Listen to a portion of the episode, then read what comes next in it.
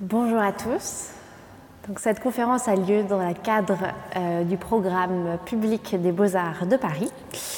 Et je suis ravie d'être donc avec vous ce soir. Donc, je suis Estelle Zong-Mengual, je suis euh, responsable de la chaire Habiter le paysage, l'art à la rencontre du vivant. Euh, et dans le cadre de cette chaire, donc, il y a régulièrement des conférences publiques qui euh, essaye de, traiter euh, ce qu'on essaye de porter avec cette chaire ici à l'École des beaux-arts de Paris, à savoir euh, comment accorder de l'importance au monde vivant dans la création, comment la création peut permettre de, d'enrichir, de créer de nouvelles relations au monde vivant, et quelles sont, voilà, c'est pour ça que c'est très intéressant pour nous aujourd'hui d'avoir, d'avoir avec nous un artiste Marcus Coates, euh, qui euh, toute sa carrière a, pris à bras le corps cette question.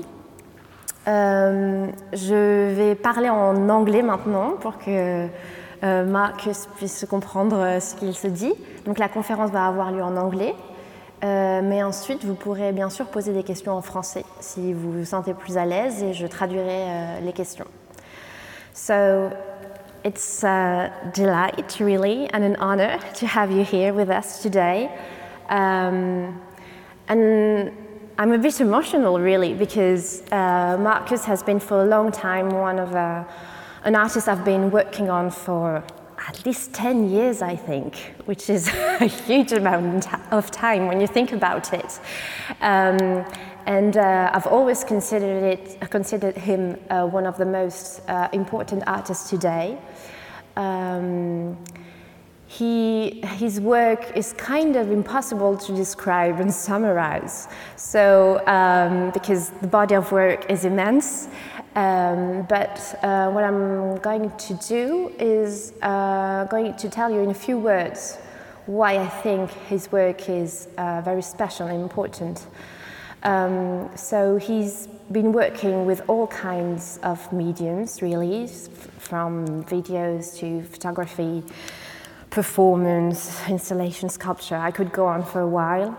Um, and if the work is so diverse, it's because one of the, I think, one of the concerns at the heart of uh, Marcus' work is how uh, we humans, with all our abilities, with all our ability to create and invent, and also with our, our limitations, can uh, form relationships, uh, form relationships with more than human living forms. And um, when this is at when this is at your at the heart of your of your work, you have to try and choose different mediums every time because the problem is how you're going to approach uh, uh, another perspective on life that is another life form. So you have to be constantly varying strategies and um, means of translating the perspectives of others.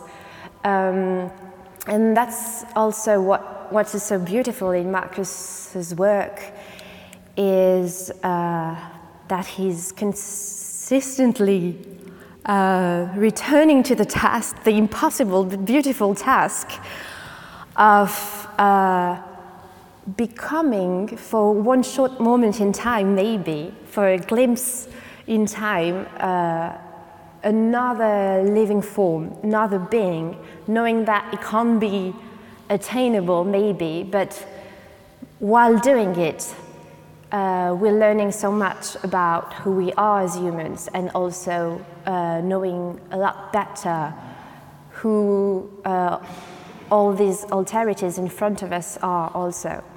So his work is really about, uh, into my mind, of course, is really about uh, trying and trying again to invent forms of translation, of relating, of uh, get, getting acquainted also with uh, other life forms.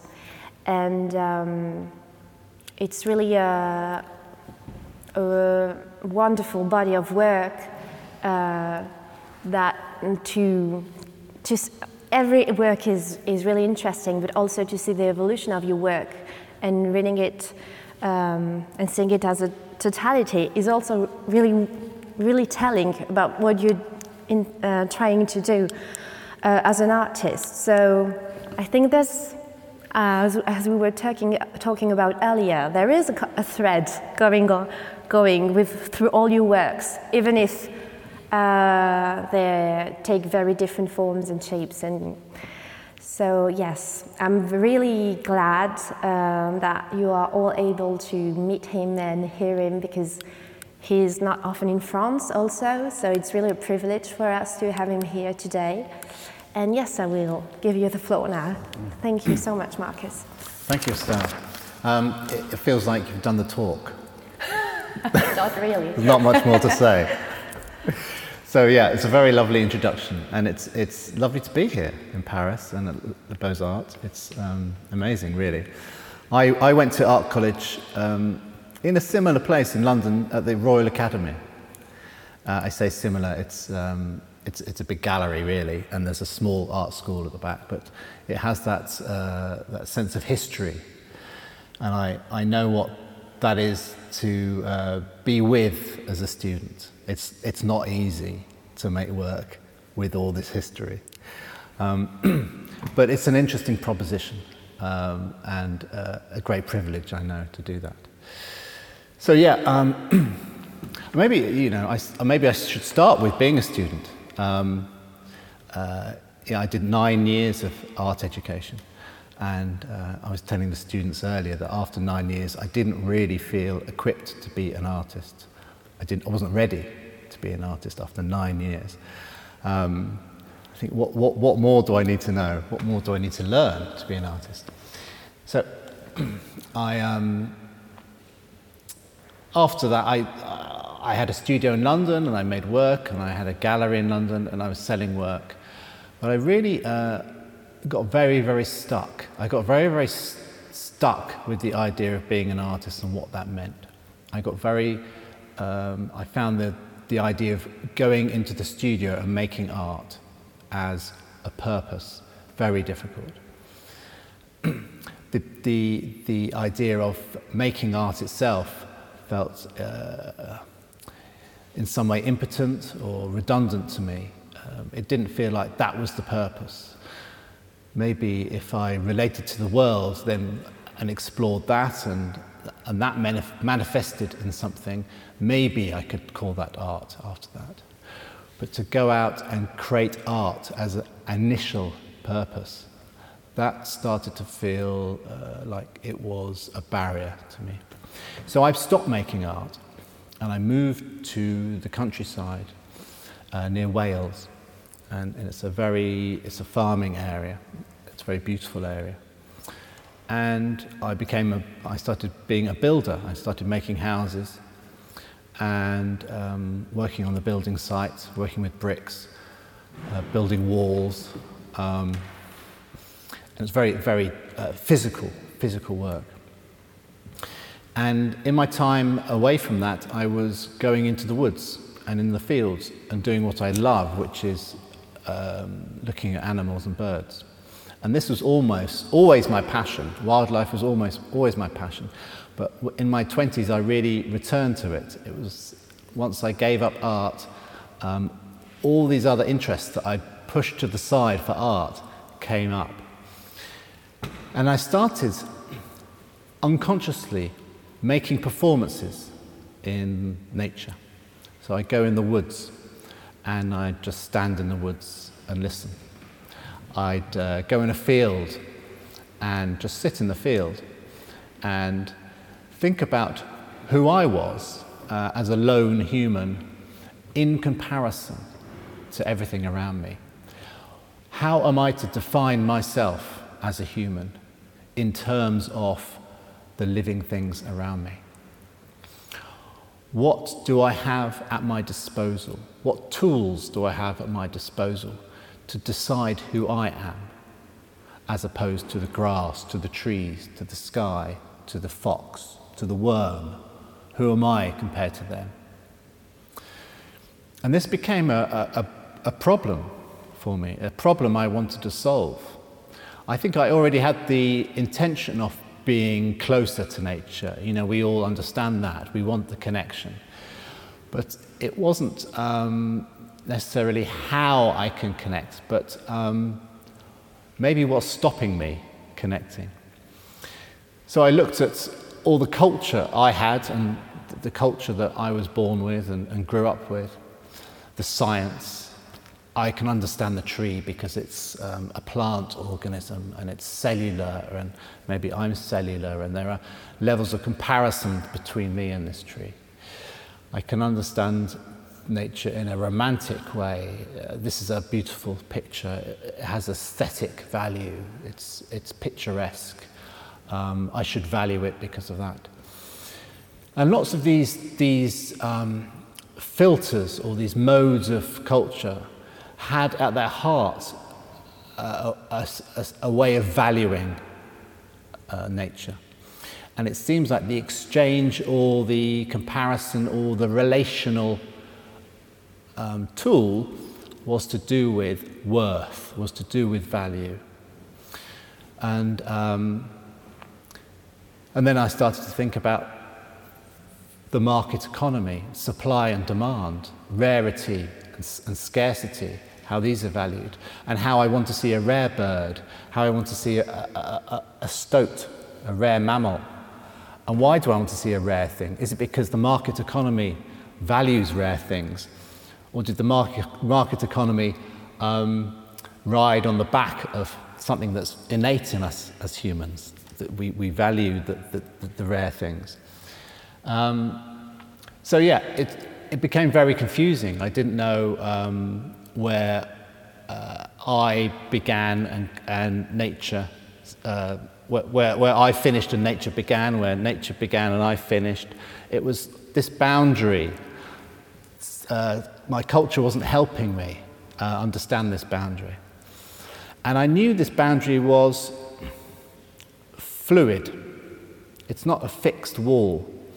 I knew that if I look at a tree and, if I stand up, the, the, the tree is vertical. I am vertical. Um, if I see, um, if I see um, a fox walk across the field, it's walking. I, I, I, I, can, I can walk along with it. There are, are levels of comparison, even if they are physical, that I know the fox is experiencing movement, is experiencing motion. It has the intention of walking forward. I have the intention of walking forward. It might be for different purposes, but we both have intentionality. So, on these very basic um, um, comparisons, I found like there, there is, the wall is down. I can start to understand the experiences, I can understand the perspectives to some degree of others, of the living things around me. And this even came down to uh, looking at uh, um, birds and bats, all sorts of species, and thinking they feel temperature, they experience light, and plants, they feel temperature and light. Um, they, have, they need food, they need nutrients, they live off the soil and the sun. We do the same. So that there was there was so much in common between me and these things around me and these beings, more in common maybe than we had different. So that became a kind of um, an area I really wanted to explore. But how to explore this and how to explore the, the degrees. so I set myself an extreme task. Okay, and let's push this to an extreme. And this is sometimes a useful strategy, I think, thinking about your practice as an artist.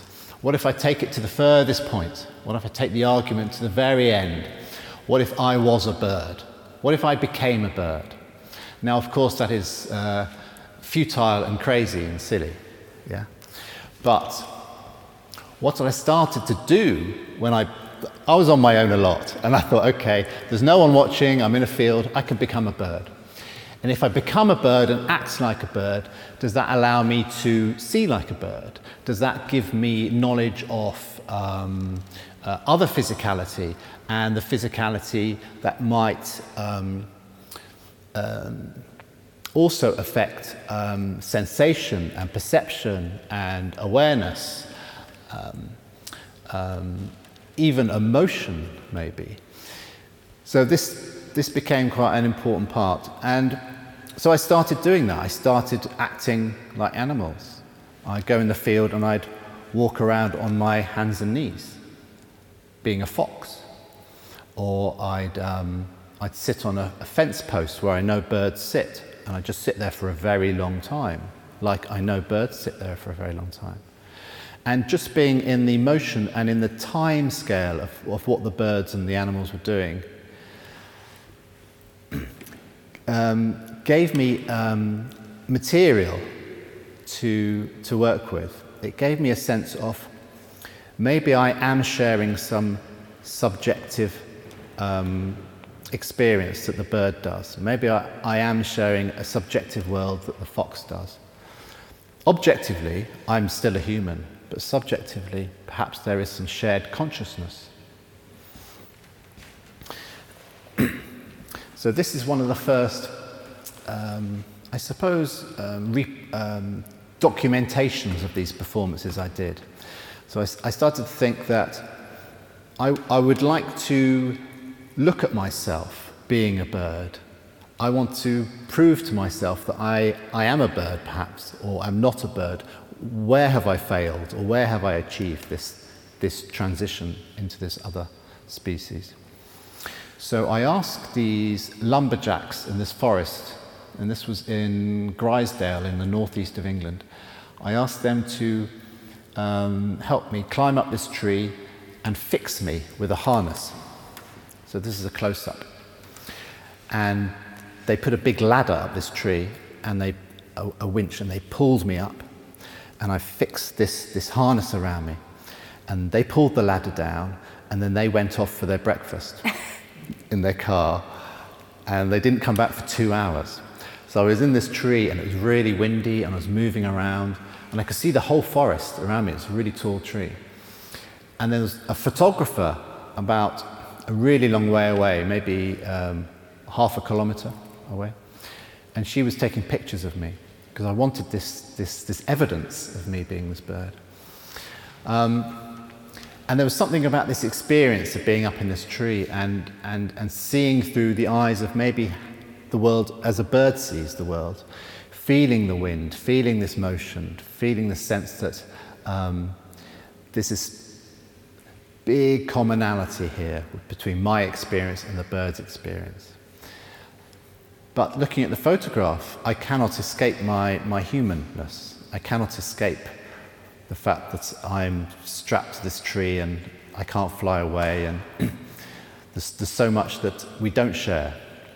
So, for me, although it's, it was a futile attempt, the attempt to become a bird opened up degrees of shared consciousness or degrees of commonality. And it was that that was important. And that attempt was the thing that I felt culture, in some way, wasn't allowing me to do. And that became the, the important strategy the trying, not the achieving. So this, this, this physicality became quite important because I think the physicality in a way was outside of thought. It was unconscious. It was, it was a shared, a shared um, sense of being, really, in the broadest sense. This is a, a, a skylark, and the skylark is um, a, a quite iconic bird in England. Um, and you, you probably know the skylark. It's, um, it flies very high, and unusually for birds, it flies and it sings. And that takes an enormous amount of effort and energy to do that. It's, it's, um, it's unbelievable how it does that. And it's so brave. I mean, if a bird of prey or an eagle will come up, it will fly higher and higher and higher and keep singing. And it's singing to define its territory and it's singing to attract a mate. Um, and I think it's singing because it, it can as well. And the, the song of the skylark is, is amazing. I'll just, um, if I can find it actually.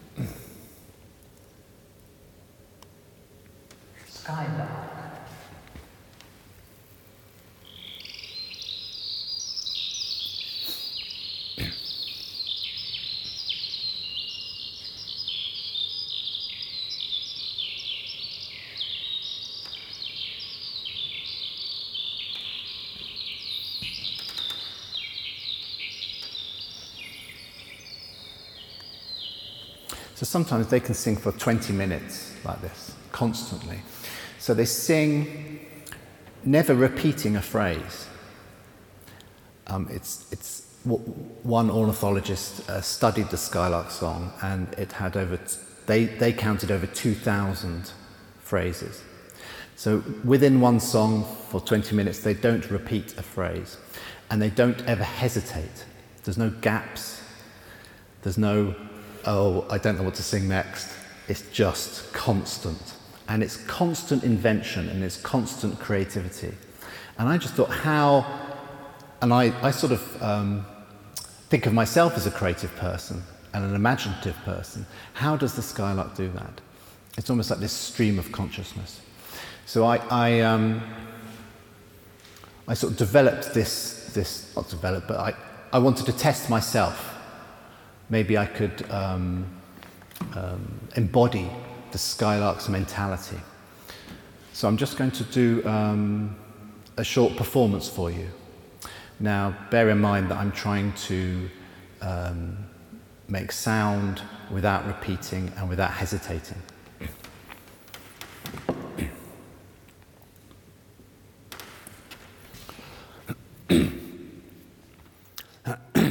now, 음, 에이씨.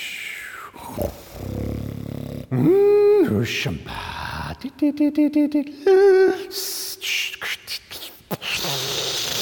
음, 빠빠빠빠빠. 음,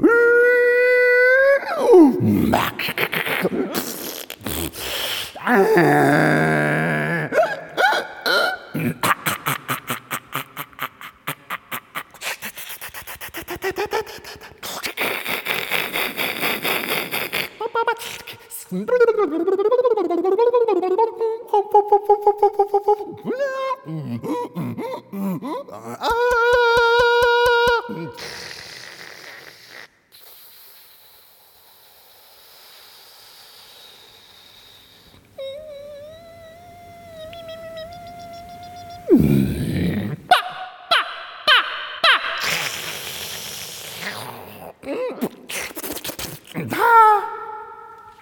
Should go on and on and on and on for minutes and minutes.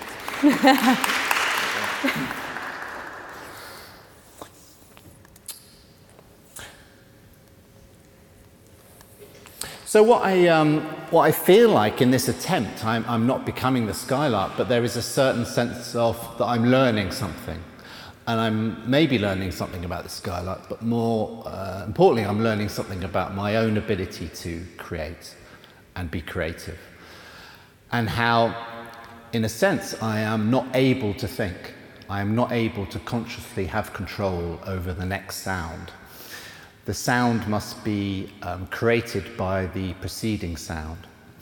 So when I make a sound, then where do I go from there? Well, decides. I don't decide, is the brain. So, in a way, the body becomes the brain, and the body becomes the consciousness, and the body becomes the thinking, and the movement and the sound becomes the imagination. And that's, um, that's quite liberating. I mean, it's like dancing in a way. You, you, you don't think about what you're doing next.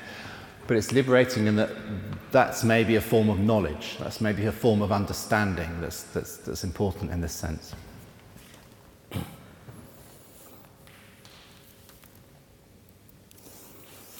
So it's, it's not all about me, obviously, but I, I, I started using myself really as, a, um, as, as an experiment, uh, it's, um, first person research. And then I thought, okay, well, what, where's this interesting in, in society? Well, What's, what's, what's the link beyond this into, into a wider world for other people? And so I, I got very interested in the dawn chorus. And the dawn chorus is um, when birds vocalize, they sing in the morning in springtime as the sun's coming up. And it's a crazy frenzy of birdsong. It's just it's like a madness, and you, you all know it, I'm sure. But if you stand in a dawn chorus, it's the intensity of it is um, it kind of blows your mind a bit, and you wonder. Well, I wonder what are the birds doing? Why are they doing this? It's it's so intense. Uh, where does this where does this happen in, in human in the human world? But um, the idea of the this this sort of social gathering of birdsong and all these different species doing it at the same time and the, the necessity and the urgency around it really captivated me. So um, I, I, I asked this quite well-known birdsong recordist, he's a wildlife sound recordist, Geoff Sample in England. He's quite well known for his amazing recordings of wildlife.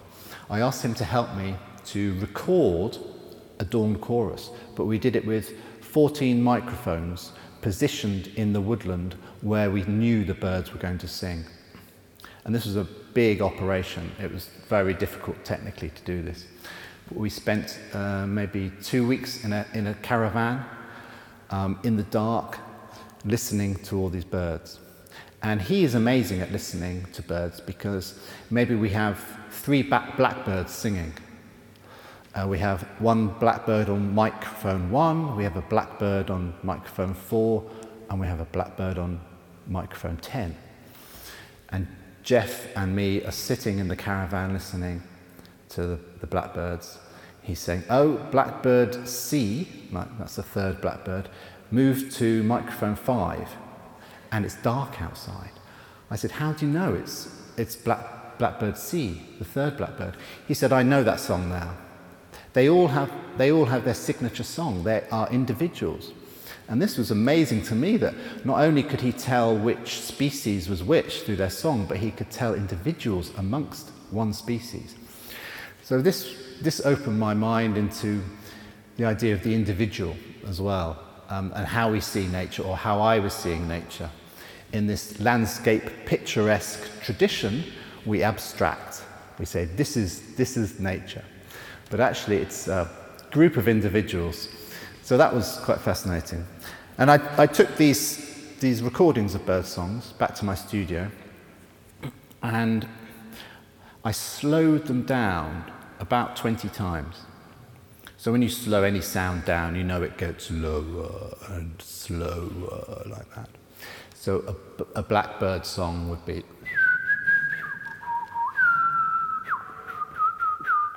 That's very bad imitation of a blackbird song. But when you slow that down, it sounds like this.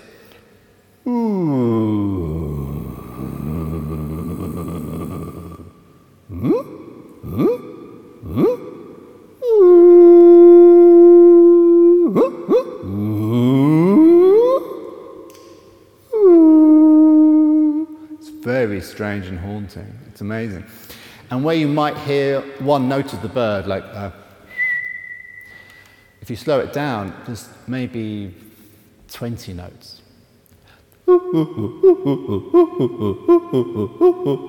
And that makes up the sound when you speed it up. So it, the slowing down revealed all this, this magic. It revealed all this amazing sort of ancient music um, with this different scale and this different, different structure. So that was fascinating. And then I asked people, I, I went around lots of choirs in Bristol, and I said, Do you want to sing like a bird? And I had lots of people coming, and I did auditions. And um, so people sat in their habitats, and they have a little earphone, and they're listening to the slowed down bird song.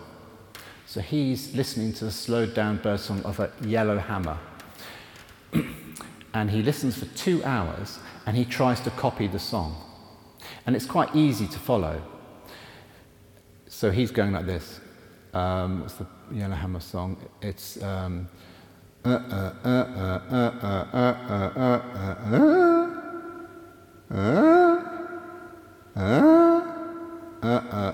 he's doing that over and over again for two hours. Um, and then I take, I film him doing it, and then I take the film and I speed the film up 20 times, or for the same speed I slowed it down. So this is, this is the result of their speeded up song. So they are singing this.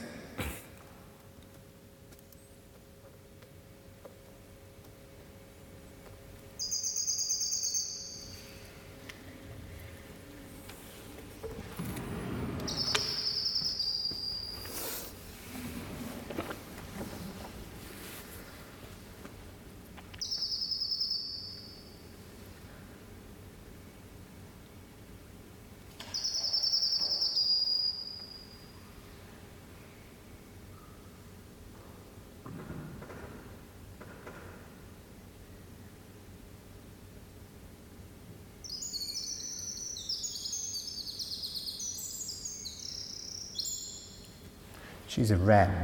It's a wren, you know? Un rossignol, possible?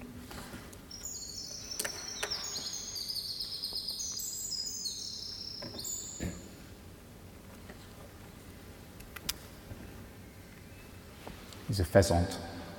Un faisan. Pheasant.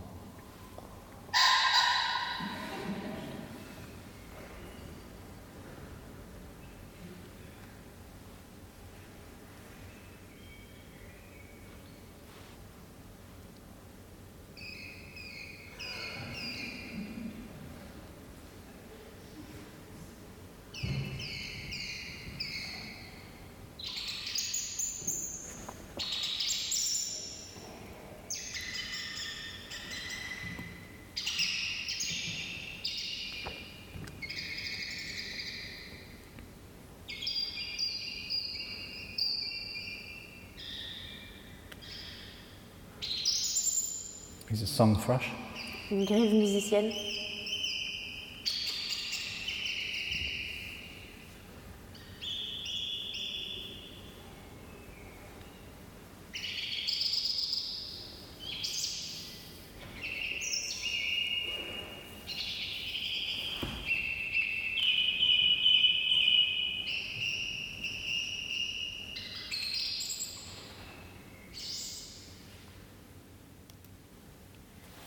So yeah, there were there were about um, 25 people, and in the exhibition there were 14 screens representing 14 microphones, and each one had a person singing like a bird on it, and they'd swap round, and that would copy when the birds moved or when new birds came in. So I didn't just want to show the single individual singing. I wanted it to replicate exactly the timings of the birdsong dawn chorus. So it's, it's not just bringing it into the human uh, world, it's, it's uh, an exact replication, really, of the dawn chorus with the human voice. Um, so that was kind of taking it to an extreme using a sort of technology, I suppose. But it really unveiled lots of interesting um, uh, connection for me in terms of physiognomy, in terms of the uh, physical capacity. Um, when you sing the song slow down, there are gaps where you breathe. And for these people, when they're singing, they take the same gaps as the, they take the same breaths as the bird. So they are, in a way, inhabiting the same uh, physical space and timings of the bird. So, in that sense, we are like very large birds. And we share so much with birds in terms of um, vocal communication. So for me, this is a, a, very um, interesting area. So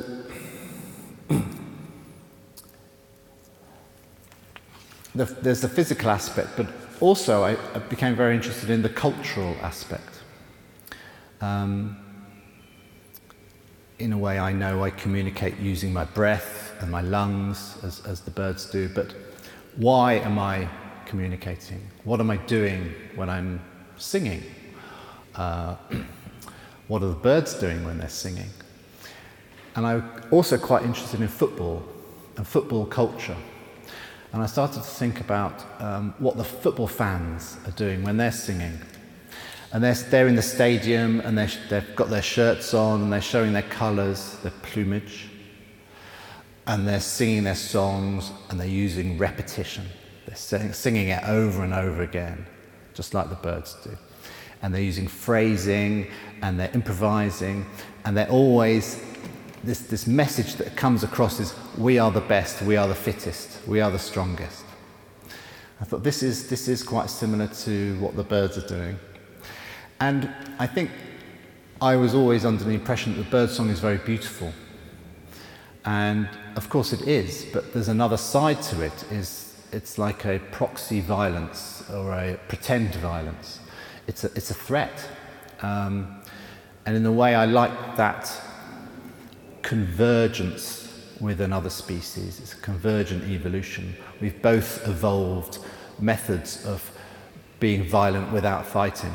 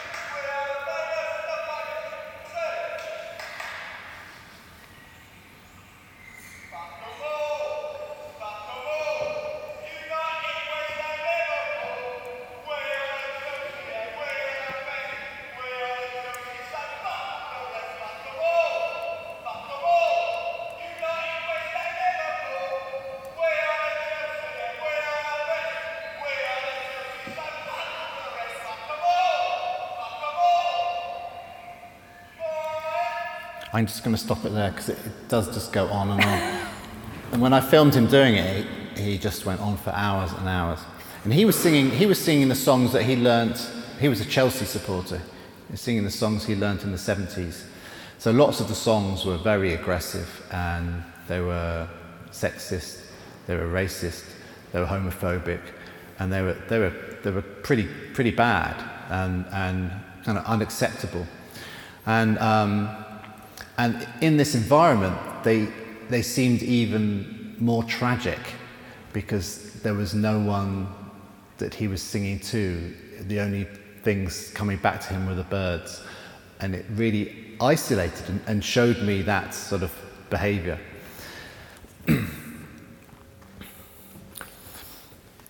um, so, yeah, the, the, the, the cultural aspect of becoming and becoming other than human, um, I started to look elsewhere into other cultures and, and, and the, the history of my culture as well. Who else was, has done this? Why is this important? Where, where is this necessary? And of course, in, um, in um, folk traditions in Europe, this idea of dressing up as an animal has been very important. But why? What, what, has that, what has that given us?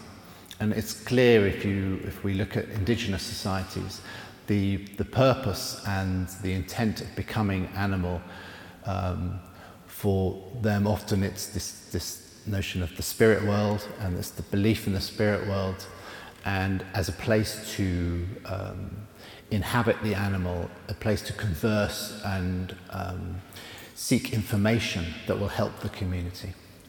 So I quite like this idea of becoming animal as a social or political um, um, aid, a, a, a, way of becoming a social agent through becoming animal. Fundamentally, you, shifting this relationship with nature to help with urban or social problems or political problems. So this is the first project I did in this way.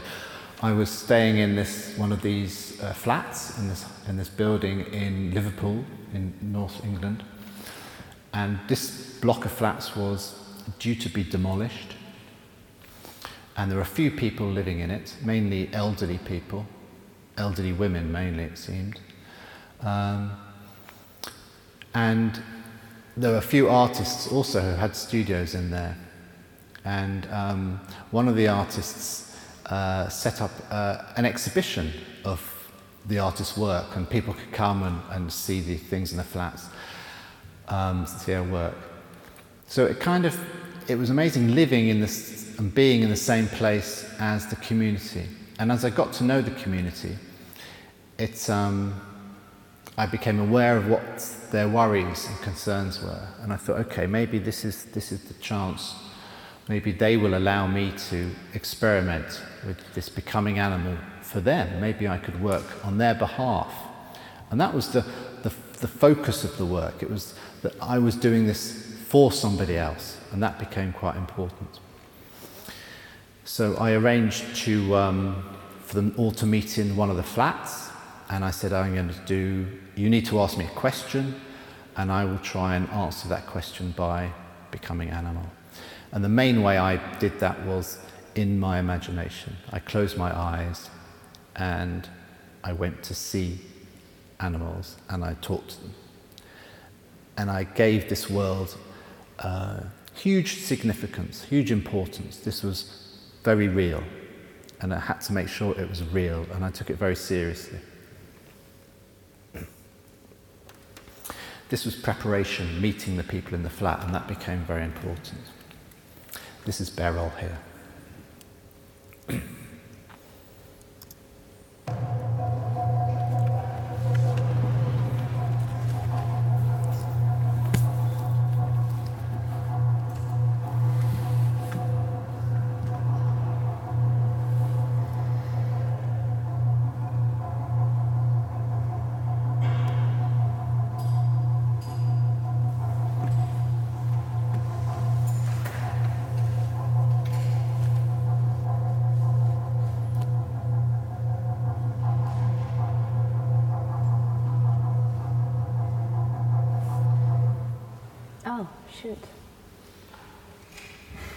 Oh, that's annoying.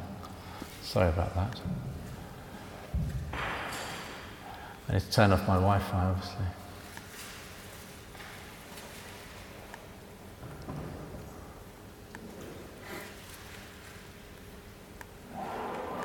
I'm just going to get rid of this actually.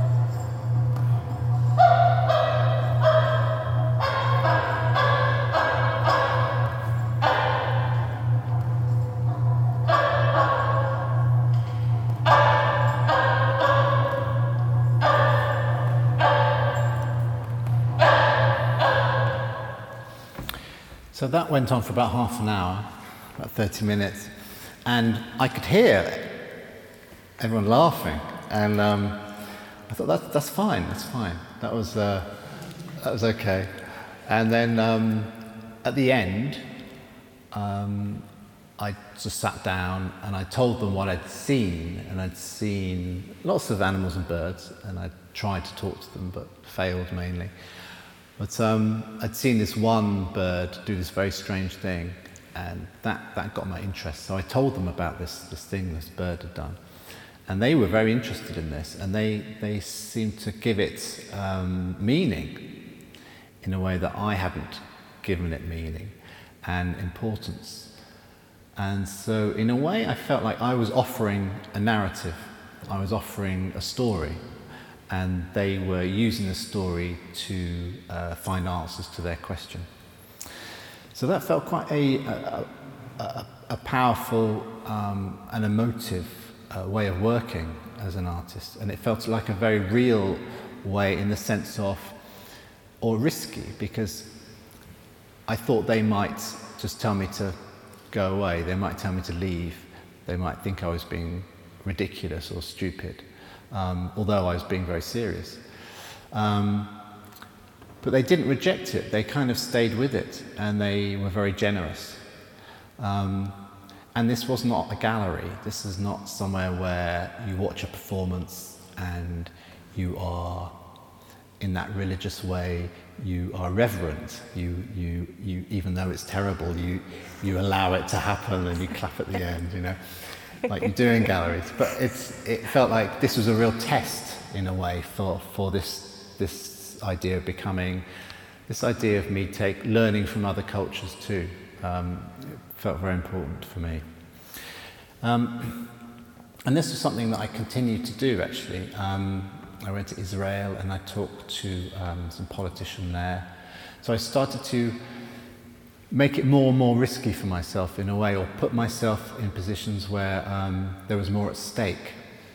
So t- t- to test this process and my imagination actually in a, in a political sphere that there were, it was, it was very problematic and um, um, there were lots of issues, um, particularly in Israel at that time, and, and there still are, obviously. So, yeah. I was just saying to um, some of the students who are working with today the idea of being an artist. It's, it's an interesting power because um, people aren't necessarily, people aren't threatened by an artist. It, does allow you or allow, has allowed me uh, the privilege of uh, making work with lots of people. Um, because I think there's a, there's a fascination and an interest and also a, a hunger to do things differently, to try and do things differently.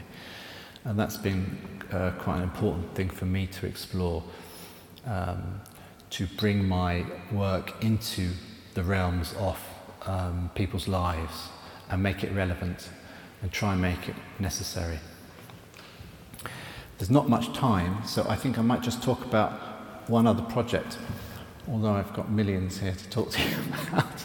um, so this, yeah, this is a, a, project that's very dear to my heart. Um, and it's, it's, it's language based, so I, I apologize for that. It's, it's all in English, so it's not very visual. But um, this is, I suppose, the idea of becoming. Um, but it's moving away from this idea of becoming animal or plant or other living being. It is becoming each other. And politically, this is problematic. Um, but what I, what I decided to try and do was become someone who's having an experience that felt fundamentally um, uh, different from mine. And of course, that exists in all of society. But this particular place was a, uh, a hospice. So it's, you know, a hospice, is that, yeah? Yeah. So um, everyone in the hospice uh, is terminally ill They're all going to die, and they all know they're going to die. And I had a residency organised by, um, it was a project with the Serpentine Gallery, and I, I asked if I could go and work at this hospice. So I spent maybe a year going there every week and spending time with people there. And, um, and people said to me, um, what, what, what are you doing here, Marcus? I said, well, I'm an artist in residence. And they say, yeah, what does that mean? We're, we're all dying. What are you doing? I said, well, um, and I sort of didn't know what to say. And it was the first time someone sort of really confronted me with this idea of what is the point of you as an artist? And they ended up saying, to, so what can you do for us? And I had to really think, okay, well, I'm, I'm got quite a good imagination, and, um, and it was just, it was, didn't feel like enough because their experiences were so, so precious. They had little time left, and what was I doing messing around with this little time? So in the end, after talking to many people, I, and, and in the end, I just started talking, and they were talking to me, and we were just all in the same room every week. And they kind of accepted me as someone there. And after a while, I thought, so many of the conversations I'm having with people who are going to die, it was about they were asking me to bring information into their worlds, because their worlds were getting smaller, but their imaginations, some of them, their imaginations were staying big.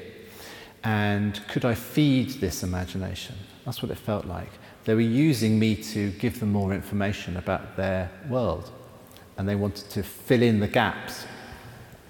So I proposed this idea to many patients. I said, maybe I could be you. Maybe I could be you, and I could be vicarious, and I could do something that you want to do and come back and tell you about it as you. And they said, no, I need to go. They said, I need to go, not you. And I said, well, you can't go. Maybe I should go and tell you about it. You know, let's, let's try. And so uh, six people came up with ideas for me. And um, it became quite difficult actually because families got involved and they didn't want me doing this with them and it was, it was difficult. But one man's idea, name was Alex, he was a very interesting man. He, he'd always wanted to go to the Amazon rainforest. And he's always wanted to go and meet uh, a community uh, in the Amazon rainforest. And he had some questions for them.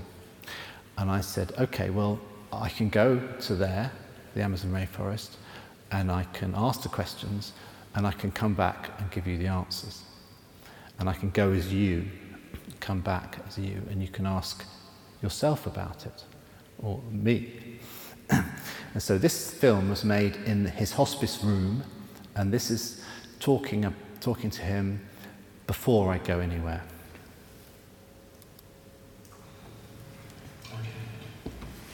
Is to get rid of clutter. And we're talking now,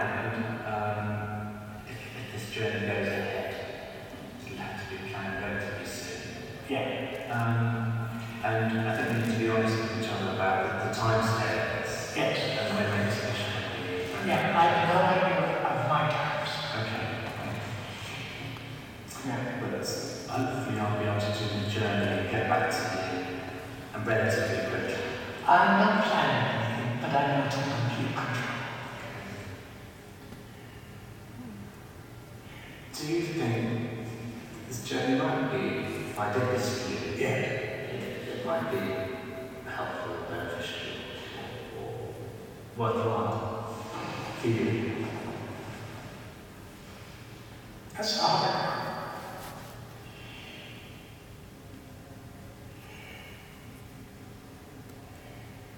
Yes, I think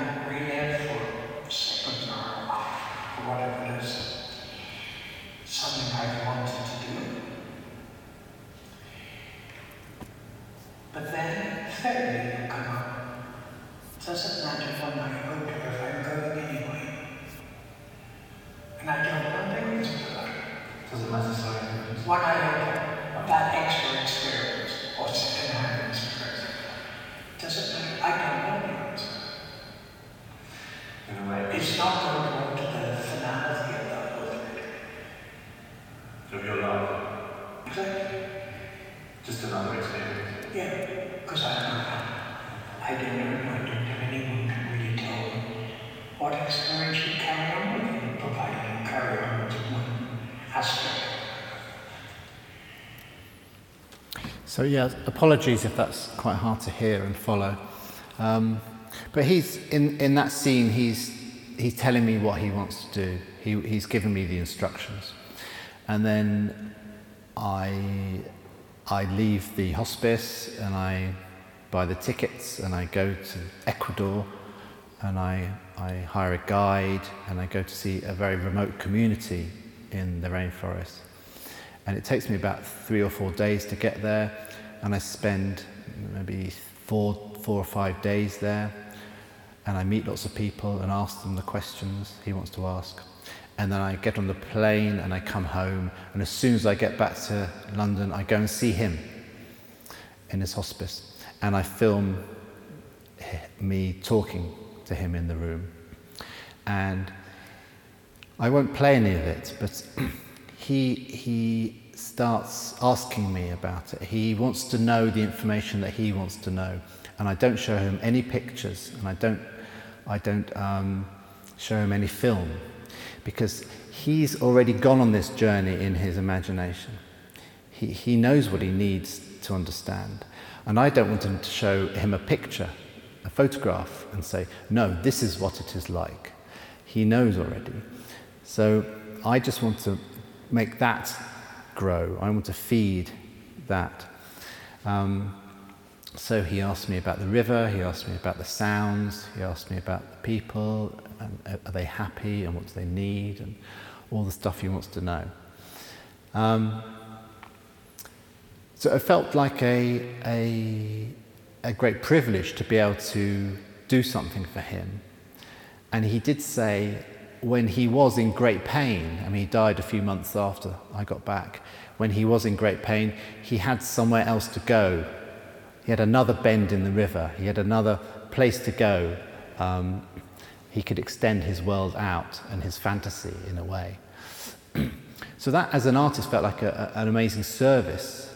So, this idea of being useful uh, for the community and in, in a way um, that is perhaps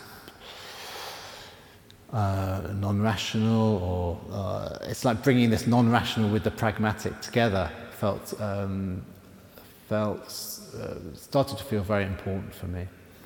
And that's the kind of uh, the work that I've continued with um, today really. At the moment I'm working with people who have uh, psychosis. So um, I am offering to be them. And they are directing me to have their experiences. And that's a, a very problematic relationship um, and very difficult ethically. But it's, it's, it's, it's um, turning out to be a very interesting dynamic and a, uh, a kind of life changing experience for me and the people I'm working with. So we started with becoming animal, and now I'm going to becoming each other. So, um, yeah, I think that's where I want to leave it. Thanks very much.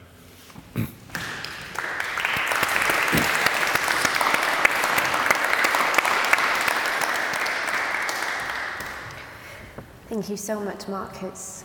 Um, so, do you have any questions for Marcus Coates?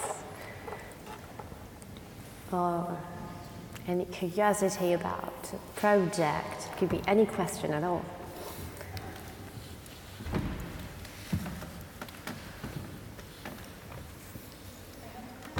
Yeah. Attendez. S'il vous plaît. Merci. So when I googled your name, it came up that you were an ornithologist. Is that right? Or is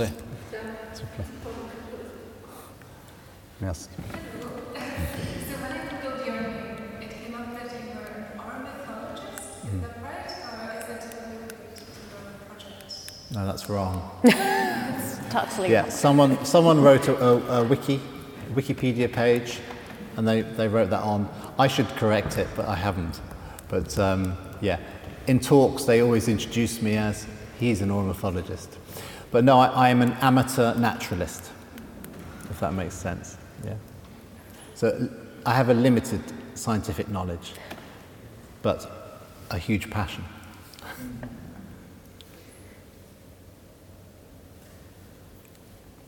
Can I ask another Of course. Could you talk a little bit about your new project, this psychosis Yeah.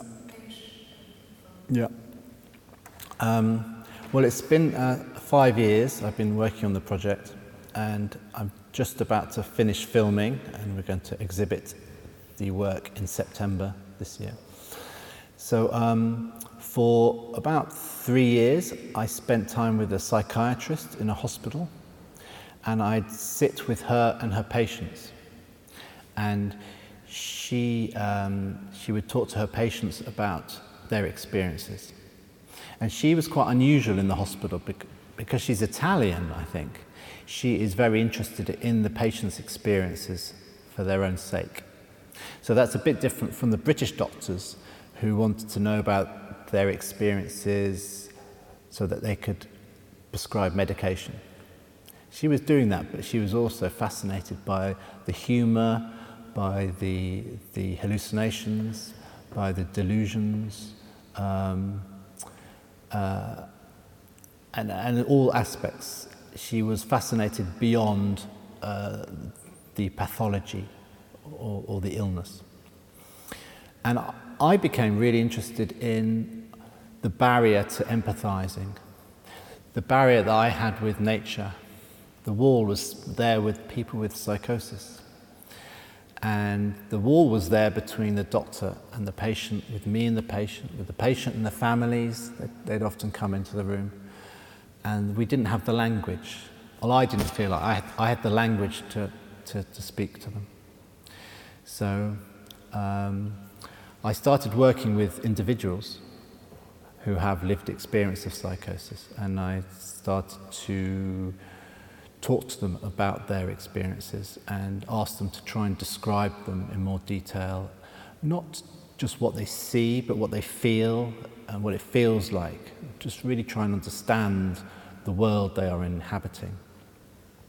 And this was, I think, a very interesting thing for the people to, uh, interesting dialogue, to have someone interested in their experiences, um, who is not scared these experiences and is, is not trying to give them medication.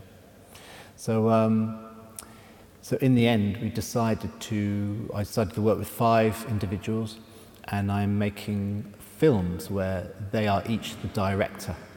So they are the directors of the film. And like a theatre director, they are giving me, telling me what to feel. So I am doing an action, I am going to the shops, I'm, I'm, I'm making a cup of tea. But how do I make the cup of tea? And they're saying, you need to feel this, you need to feel that. This, is, this kettle is not a kettle, it's something else. It's, the, your mother's coming in, but it's not your mother. Uh, and in a way, um, I found I couldn't act this. But the process of direction or directing enabled me to um, struggle to find language. And then the conversation became around how do we understand this? And the film is not me really being them, it's about our conversations we have on the set about the, the, the problems and trying to find a way through this. So it's, it's an exploration of, of um, an empathetic or empathy, I think, between very different worlds.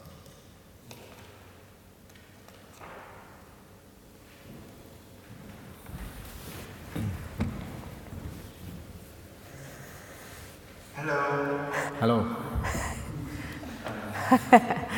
Um, nice to meet you. And just to be sure, at the beginning of your speech, you talked about uh, something like reconnecting with nature and wild- wildlife. And I was wondering uh, if the nature uh, and precisely the basis of your natural environment. It, it, it is a choice that you went, you went to the nature. But I was wondering if our new natural environment is in the city and the social life. So there is, at the beginning of your work, already uh, a choice of going out our environment, our new natural environment. Uh, and I was wondering uh, why. Mm. Yeah, that's become, um, it became more and more evident to me, particularly when I was talking to other people about their experiences, that this is not how we experience uh, the living world. We, we, most of us live in cities. This is our environment. This has become our natural environment, as you say. So where does where do other non-humans fit into this?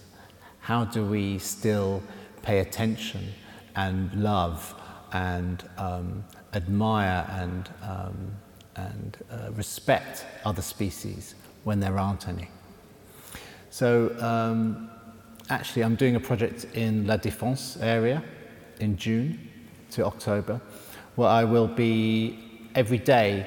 There will be a new message on information screens about what is happening in nature. So it's like a, a calendar.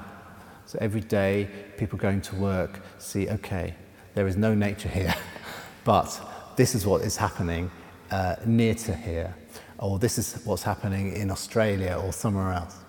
So there's a sense that uh, nature lives for us in the city in our imagination. This is where the relationship is. This is our primary, primary relationship, and that's something that I feel like I need, like you know, going to the Amazon. I need to feed this as an artist and, and encourage this because this is where um, this is where ecology kind of happens here.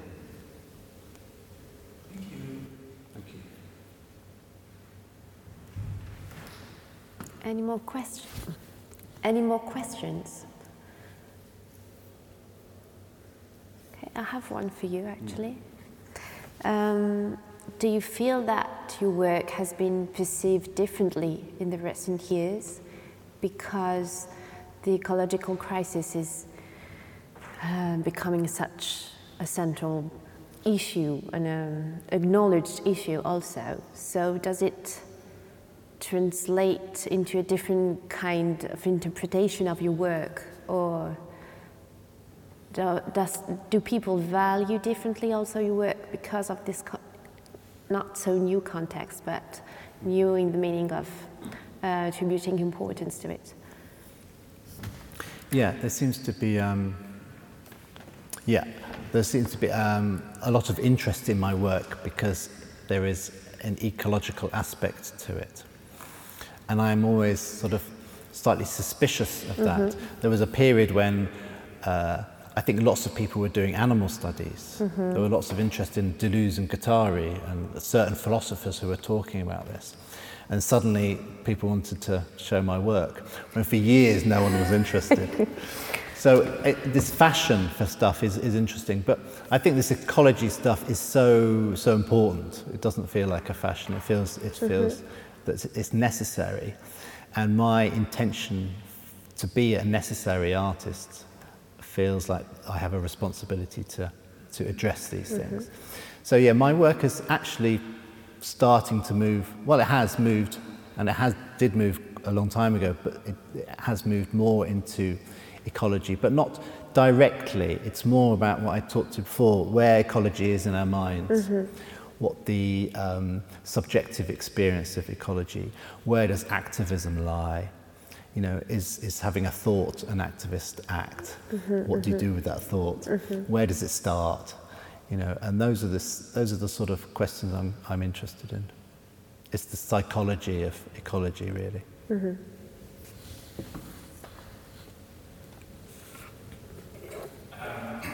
you. I had a question also. Um, you showed in your first work how much you try to uh, reach the subjectivity of a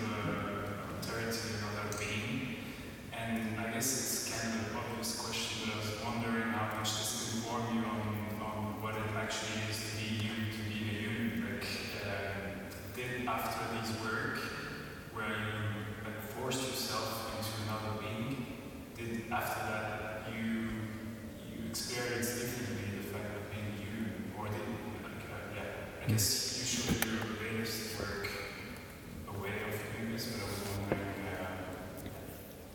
Yeah, there's a few things I learned. Um, uh, one is um, that experience, ex- the idea of experiential or experience as knowledge, and how do you hold that knowledge? Can that knowledge be reproduced in language? Can I tell you about that knowledge? And I think for so much of that physical work and that imagination work, the translation into language is very um, inadequate. It doesn't, it, it doesn't hold it. And it's very hard to hold on to that knowledge. So I kept doing these performances over and over again because I wanted to re experience and re feel that understanding. So that was something I kind of learned that we, we need to keep re- revisiting this stuff. This knowledge isn't permanent in us. We need to uh, refresh ourselves. Um, I think the other thing I really learned was um, uh, the connection with the world. For me, the most potent form of connection was the non, the, the non-conscious and even the non-rational. And um, in that sense, I discovered a pathway to the non-human um, that I didn't really know before. I thought I could think myself into an animal, um, but that wasn't working. um, and that's why science is quite interesting. You know, science gives us all the information about this animal or this plant or this ecology, and that's very important. We need that. But on some level, it doesn't help empathy. It doesn't really help you shift your perspective. Sometimes, but yeah, not fundamentally. Um, yeah, so yeah, those, those, I think I learnt some of those things. Thank you.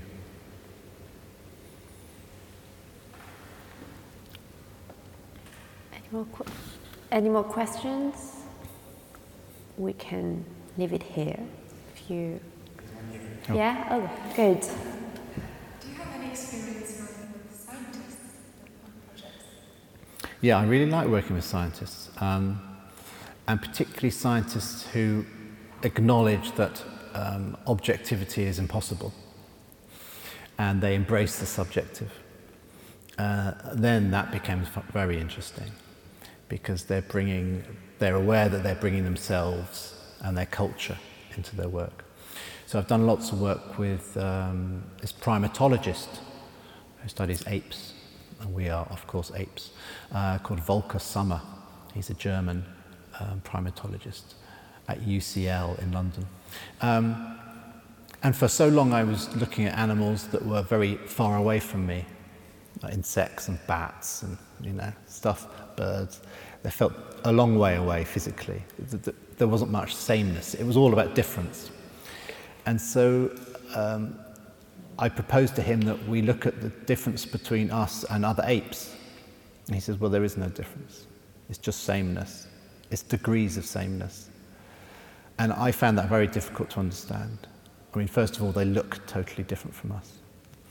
But he kept quoting this Darwin, this Charles Darwin quote, that, that differences, um, uh, it's, uh, it's degrees of, um, I can't remember it now. It's, it's, anyway, I won't go into that because if I don't say it exactly, it'll be terrible. but yeah, uh, this idea of um, difference was a, a, was a problematic thing when talking about other apes. So we, we created a work together that um, it was called uh, uh, the degree coordinates, um, shared, it was shared behavior of um, humans, chimpanzees, and bonobos. So we created a whole list of, um, I'll just show you very quickly. Created a whole list of questions. Oh, right. Oh, you can't see it. Don't. There we go. A whole list of questions, maybe um, hundreds and hundreds of questions. And all these questions, when you read them in, in the gallery or in a book, um, you think, okay, you've got humans, chimpanzees, and bonobos. Maybe if I say, uh, can you play computer games? If I say yes to that, that means, okay, I'm human and I'm not a chimpanzee or bonobo. But chimpanzees, bonobos, and humans play computer games. And humans, chimpanzees, and bonobos don't play computer games. So, yes and no doesn't help you. All yes or no does is um, tell you about your own acculturation, tells you about your own culture. And this is where the definition of species is interesting because it comes down to culture for the, for the apes. So if I am with Estelle and I'm reading these messages, um, we could say, um, uh, Can you do basic maths? I'm not very good at maths, but Estelle might be very good at maths. Mm-hmm. Um, so there's a difference between us.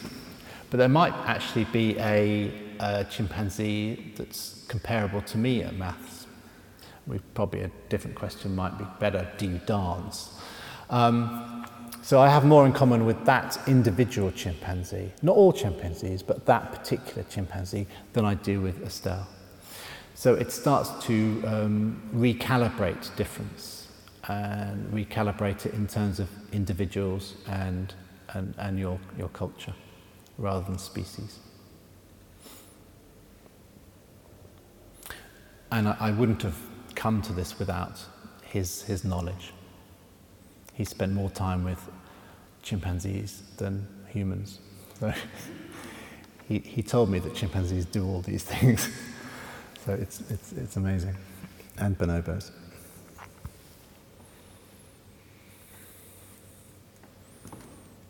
That's what it looks like in the gallery.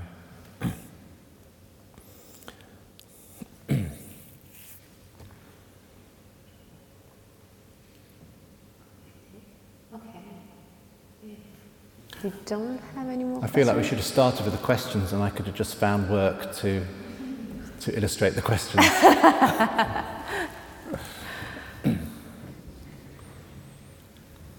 People want to look more at the, at the question a bit more, lo- a bit more, I think, before we end this conference.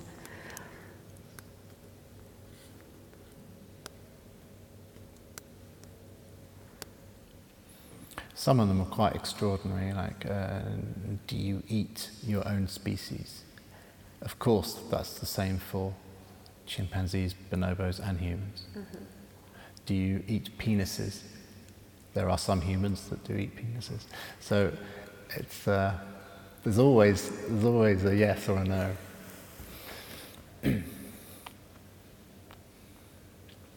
the most interesting questions were the ones that were ambiguous, where maybe 50% of people said yes, 50% said no. That's quite interesting. Things like, are you miserly? Do you, do you not like spending money? You know, are you miserly? Is, there, is that French, miserly?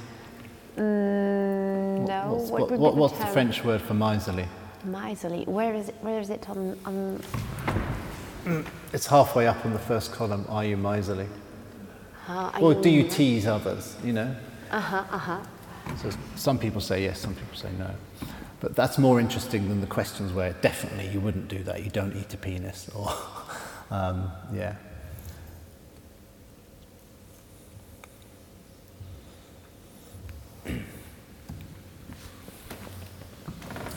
Okay, thank you very much. Thank you, thank you very much. For attending this conference and for your questions.